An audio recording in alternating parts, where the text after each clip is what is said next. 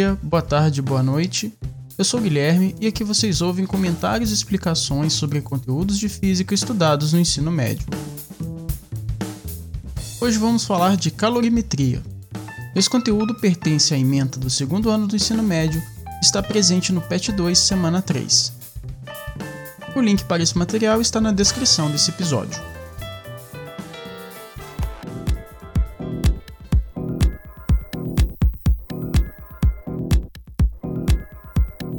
Calorimetria é a área da física que estuda as trocas de energia térmica entre dois ou mais corpos e suas vizinhanças. Já vimos no episódio 2 as definições de calor e temperatura, mas vamos relembrar aqui. Temperatura é o grau de agitação das partículas que formam as substâncias. Quanto maior a agitação, maior a temperatura. Temperatura pode ser medida em diversas escalas, mas as mais comuns para nós são Celsius, Fahrenheit e Kelvin, que é a unidade padrão de temperatura do Sistema Internacional de Medidas. Calor é energia térmica em trânsito, ou seja, que é transferida espontaneamente do corpo de maior temperatura, mais quente, para o de menor temperatura, mais frio, quando eles estão em contato térmico. A transferência de calor acontece até que suas temperaturas fiquem iguais, ou seja, até que o equilíbrio térmico seja atingido. Notem que eu disse contato térmico. Contato térmico significa qualquer meio que exista entre dois ou mais corpos que permita a transferência de calor entre eles. Transferência de calor pode ocorrer por condução, convecção ou irradiação. Oportunamente falaremos mais sobre essas formas de transmissão de energia. As unidades mais comuns de energia são a caloria e o joule, sendo esse último padrão para medidas no sistema internacional. Uma caloria é o equivalente à quantidade de energia necessária para aquecer 1 grama de água pura, inicialmente a 14,5 graus Celsius, para 15,5 graus Celsius. Isso equivale a aproximadamente 4,18 joules. Calor sensível e calor latente. Quando uma substância pura recebe calor, dois efeitos podem acontecer. Primeiro, mudança de temperatura. Ele pode esquentar. Segundo, mudança de estado físico. Ele pode derreter ou virar vapor. Pense no seguinte exemplo: quando você coloca meio litro de água no fogão para passar um café, nos primeiros momentos de contato com a chama, a água aumenta bastante sua temperatura, ela esquenta. Nesse processo, então, entendemos que o fogo, mais quente, forneceu calor para a água, mais fria, e o resultado foi a mudança de temperatura, ela esquentou. Agora pense num cubo de gelo. Quando você o retira do congelador e deixa exposto ao ambiente, após algum tempo ele vai derreter. E a água que resulta desse processo está gelada, Nesse processo, então, podemos entender que o ambiente mais quente forneceu calor para o cubo de gelo, mais frio, e o resultado foi a mudança de estado físico, derretimento. No primeiro exemplo, que houve mudança de temperatura, dizemos que o calor recebido foi calor sensível. Calor sensível, então, é o calor recebido pelo corpo que resulta na sua mudança de temperatura. No segundo exemplo, que houve mudança de estado físico, dizemos que o calor recebido foi o calor latente, ou seja, calor latente é a energia recebida pelo corpo que resulta na sua mudança de estado físico. Vejamos a seguir como podemos saber a quantidade de calor envolvida em cada caso. Calor sensível. A quantidade de calor necessária para aquecer ou resfriar um determinado corpo depende de três fatores: da massa desse corpo, quantos gramas, quilogramas ou toneladas ele tem, da substância de que ele é feito, madeira, aço, ferro, plástico, e da variação de temperatura. Quanto maior forem esses fatores, maior será a quantidade de energia necessária para aquecê-lo ou resfriá-lo. Veja que uma das informações importantes é saber qual a substância. Isso porque sabemos que cada substância reage diferente ao calor.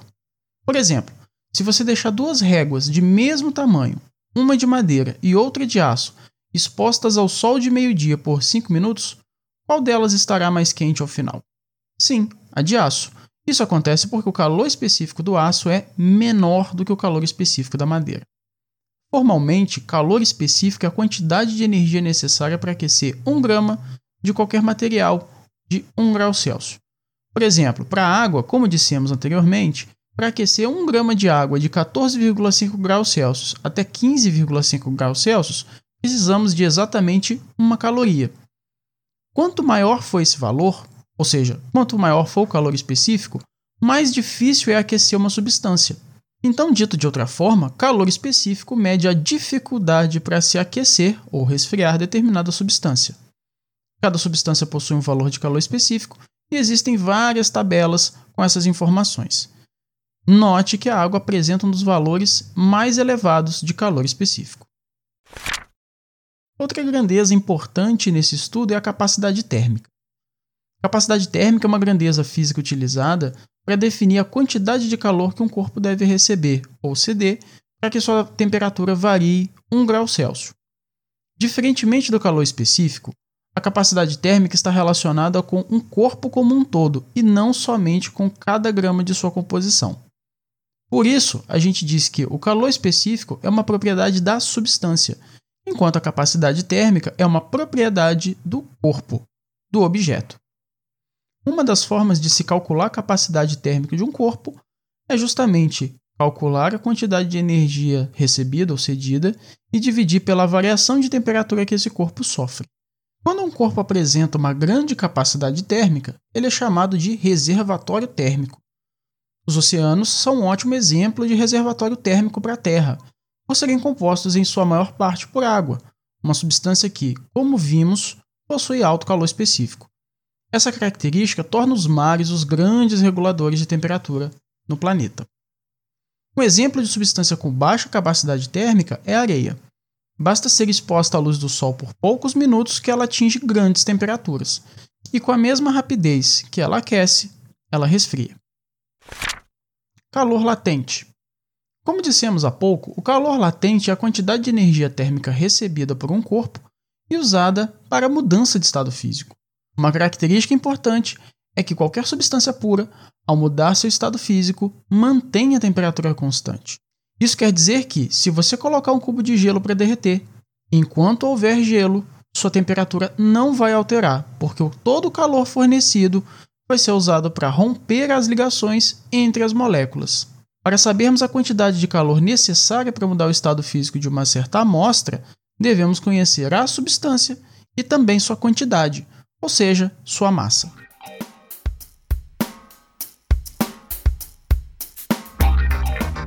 Conhecer a substância é importante porque, como é de se esperar, cada substância se comporta diferentemente quando recebe calor.